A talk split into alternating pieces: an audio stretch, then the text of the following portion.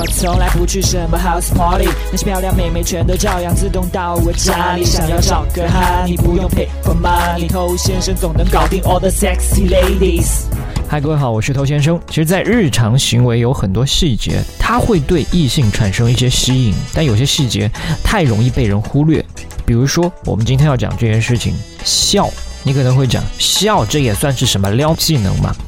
对，他不仅是，而且非常厉害。很多人他都会以为，哎，女生是不是都喜欢酷酷的那种男生？所以每天搞得自己脸很臭，是吧？那女生她喜欢酷酷的男生吗？她喜欢的不是酷酷的男生，她喜欢的是长得好看酷酷的男生。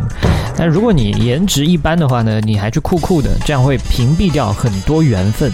女生觉得你这个人很难说话，甚至他就是个怪人。那为什么说笑是会对异性产生一些吸引力的呢？首先啊，喜欢笑的人，他的心理状况会更加健康，至少从外表看起来他会更加阳光。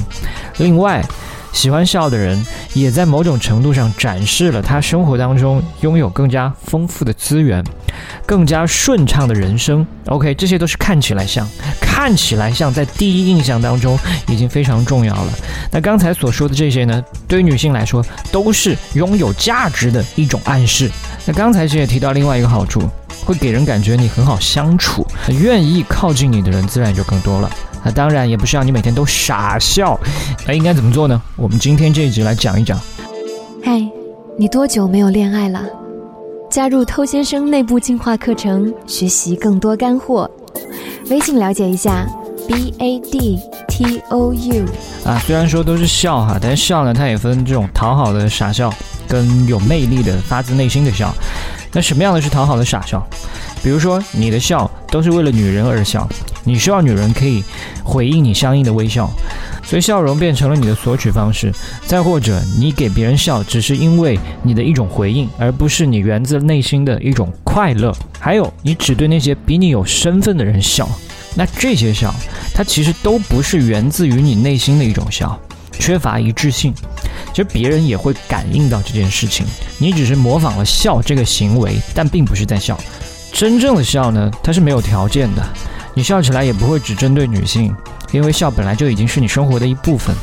无论对方是价值比你高还是价值比你低，你都会自然的去用微笑面对他们，因为这是你传递自己情绪的方式。那如果你在过去的人生经验当中，其实笑的并没有很多的话，那么你，那当然需要一些刻意的习惯，让它变得更加自然。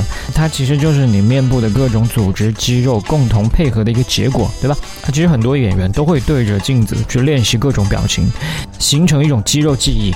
那当你开始去做这件事情的时候，可能会感到非常的不舒服，这是非常自然的、正常的。但是你必须去改变。我曾经也是一个很不喜欢笑的人，同样也是觉得不酷嘛，是吧？